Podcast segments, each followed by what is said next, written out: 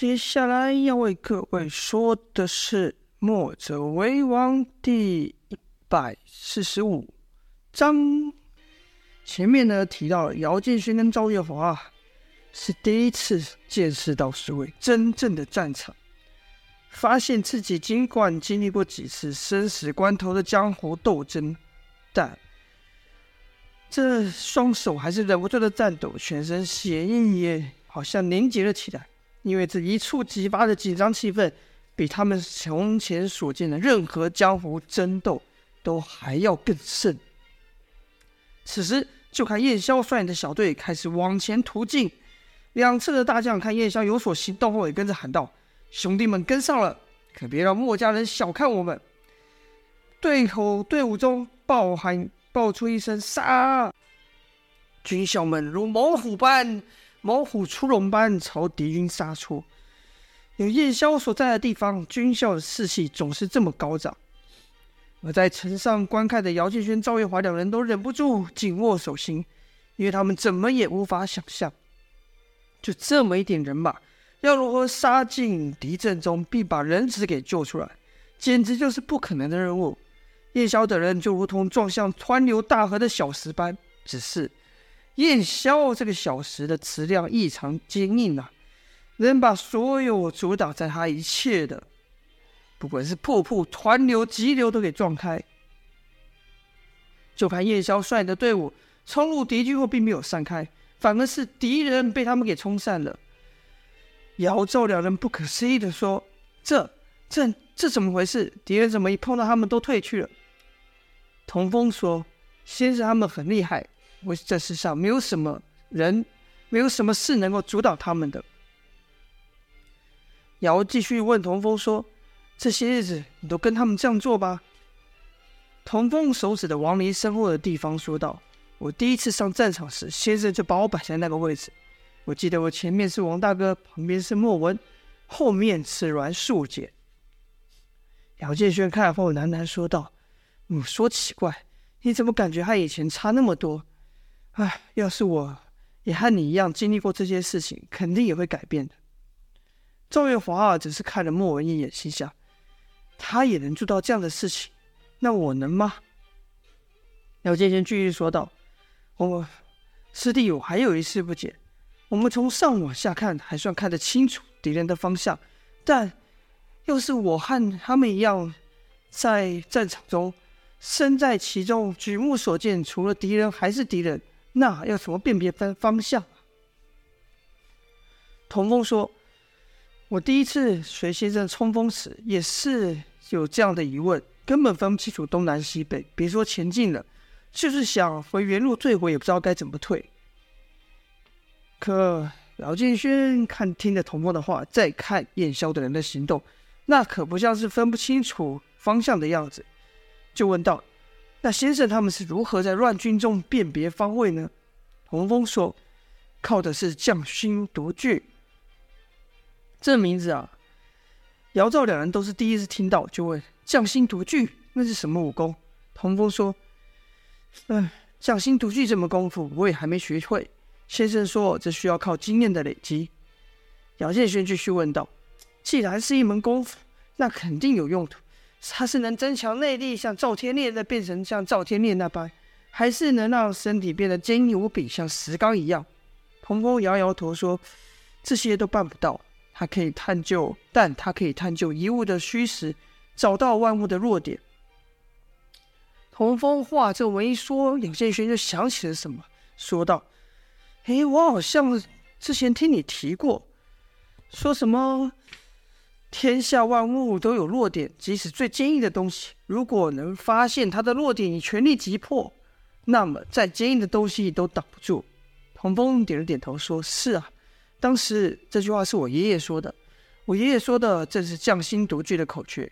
这匠心独具，除了能探究万物的弱点外，与敌人交手时，还能借此得知对手是如何运气，先一步出手截住对方的招式。”听到时，姚建勋跟赵月华两人不禁睁大眼睛说道：“车匠心独具的功夫这么厉害，要学会了，岂非能先发制人？”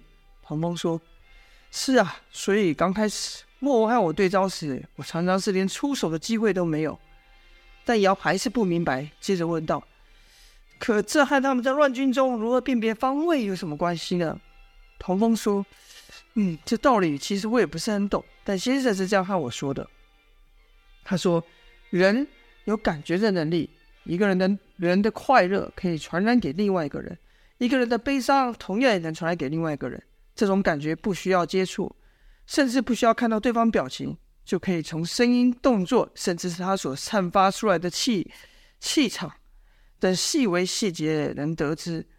而战场而在战场上。”如此多人聚集，就像一池人海，每一个人的变化都像在这池海中投下一块石头，那涟漪会扩散，透过敌人的脚步的移动、武功、武器所指的方向，他们说话的语调、声音、情绪等等，都会被先生给捕捉到，使他可以在战场中看到一切。姚建勋听得心想：有没有这么神奇啊？这门功夫？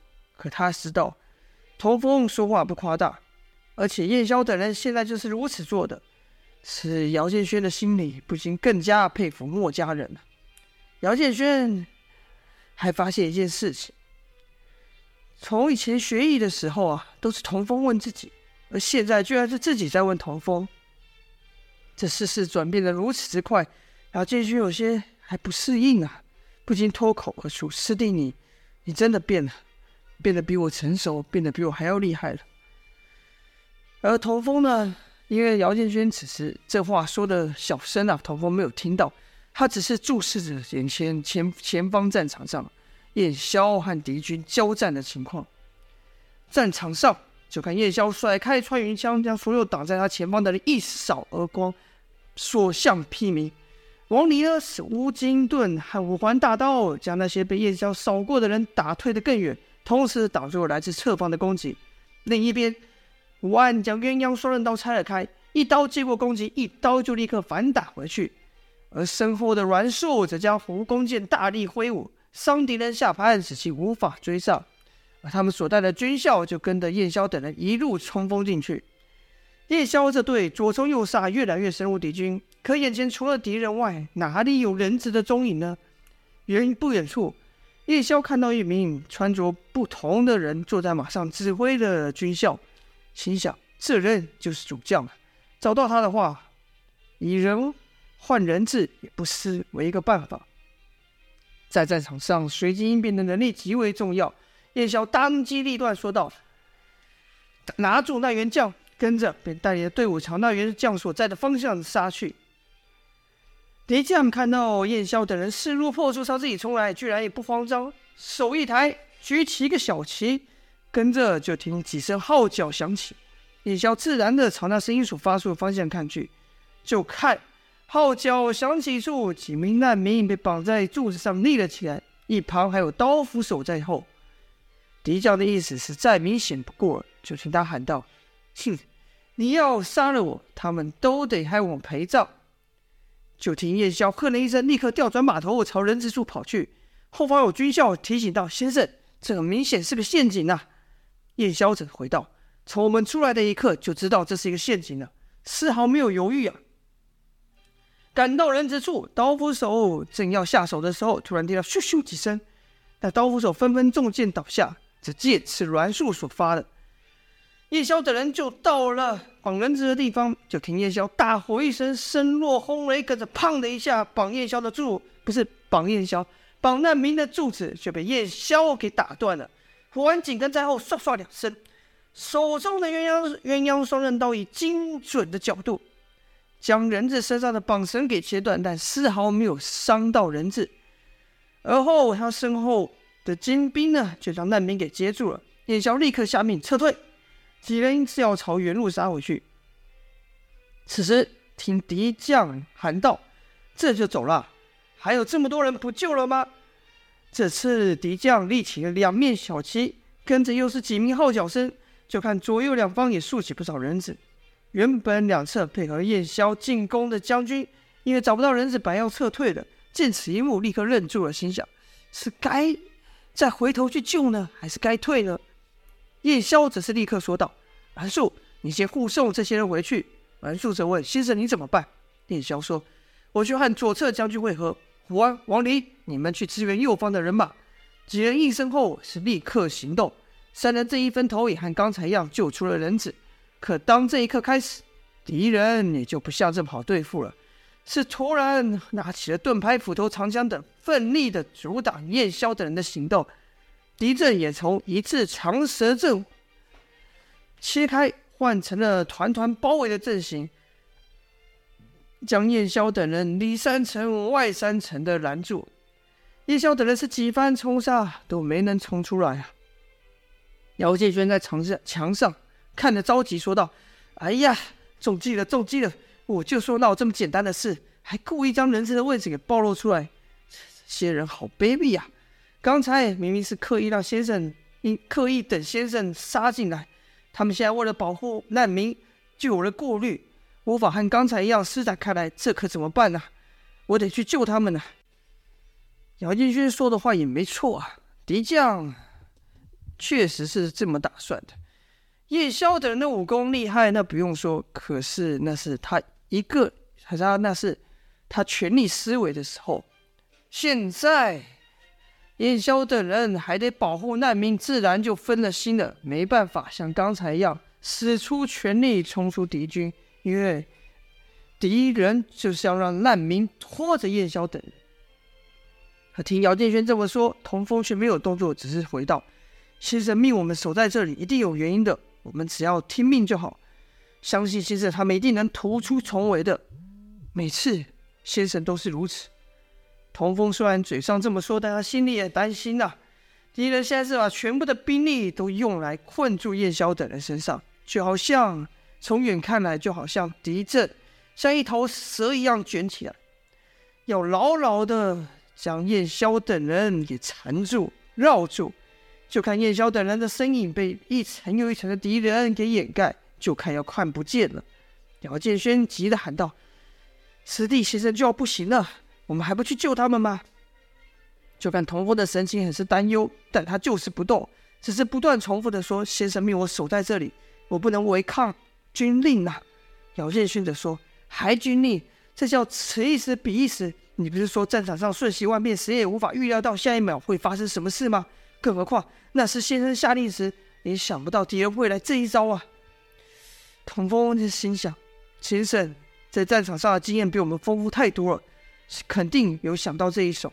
姚建勋的说：“他要是想到了，会变成像现在这样吗？你没听过智者千虑必有一疏吗？我现在只看到敌人不断加强人意，人力。”可没看到先生他们有突出重围的迹象啊！我们要不从外去救援，只怕他们就完蛋了。听姚建轩一直在讲啊，再看战场上的情况，童风的心也有点动摇了。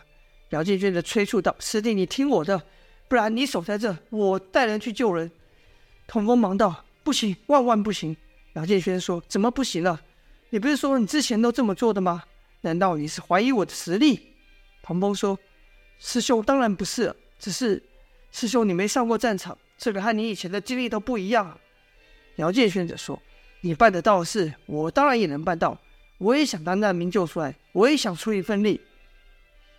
姚心中还有一句话是：我也想像你们一样当英雄，但这句话却没说出来。”童风还是摇头说道：“师兄，你别为别为难我。再说，这些人也不会听你的啊。”童风指的是他身后的那些军校。姚建勋的说：“我相信他们不会眼睁睁的看着先生他们被打倒了。”童风还是为难道：“这，这不行啊！这军令如山。”姚建勋不耐说道：“师弟，你怎么这么死脑筋？要随机应变，随机应变呐！你忘了我是谁吗？这小小的场面难得到我吗？我就问你一句，你到底想不想救先生他们？”童风立刻回道。我当然想救啊，只是姚建轩不等童风说完，接着说道：“只是什么？我的实力你还不清楚吗？”禁不住姚建轩这一再的要求啊，童风也想，师兄的武功确实比我高得多，而且常有奇妙的想法能化险为夷，说不定真能解开这僵局。即便不行，我立刻出去救他回来就是。这才点头答应道：“哎，好吧，那师兄你千万小心。”要觉得什么不对劲，就赶紧退回来。姚建勋说：“哼，这才是我的好师弟嘛！知道有你在我后面支撑的，眼前就算有千军万马，我也不怕。”而正当童瑶两人商量之际呢，就看一人从敌军中跑了出来。那人看起来像个难民呐、可奇怪的是，居然没有一个敌人去追他，任由他从从这个茫茫敌军中跑了出来。就听那大人大喊，那人大喊道：“救命啊！救命！谁来救我？”这一幕啊，可把城墙上、城内的人都看呆了，因为这画面实在太突兀了。前面敌军杀得震天响。连夜萧、胡安等人都无法立刻从敌军中冲出来，而这么一个普普通通的难民，居然能冲出来！老建勋一看，立刻说道：“这人绝对是敌人假扮的，别被他骗了。”可那人越跑越近，近到能看清楚脸孔的时候，城里面的有人就喊道：“哎，这不是住你隔壁的那个小包吗？”另一人说：“真的吗？”你你你看仔细了没？可别中了敌人的奸计。那人揉了揉眼，揉了揉眼，定睛一看，说道：“哎，还真是小包。我就说怎么好几天没见到他，原来他被敌人抓去了。可他是怎么从敌军里面跑出来的呢？”那叫小包的难民是拼了命的朝童风和姚建军所在的方向跑来，边跑边喊道：“救我啊！有没有人来救我啊？救命啊！”姚建勋说：“师弟。”不然先这样，我们先把他救回来。童风当然答应道，因为救人如救火嘛。说了声好，那师兄你就去吧。这话才刚一说完，就看有一道极快的黑影朝小包那人飞去。究竟这就是是不是敌人的阴谋呢？就请各位继续收听下去了。谢谢各位的支持，本章到此结束。喜欢的话按个订阅。有更新的时候就可以听到了。好，先这样，下播。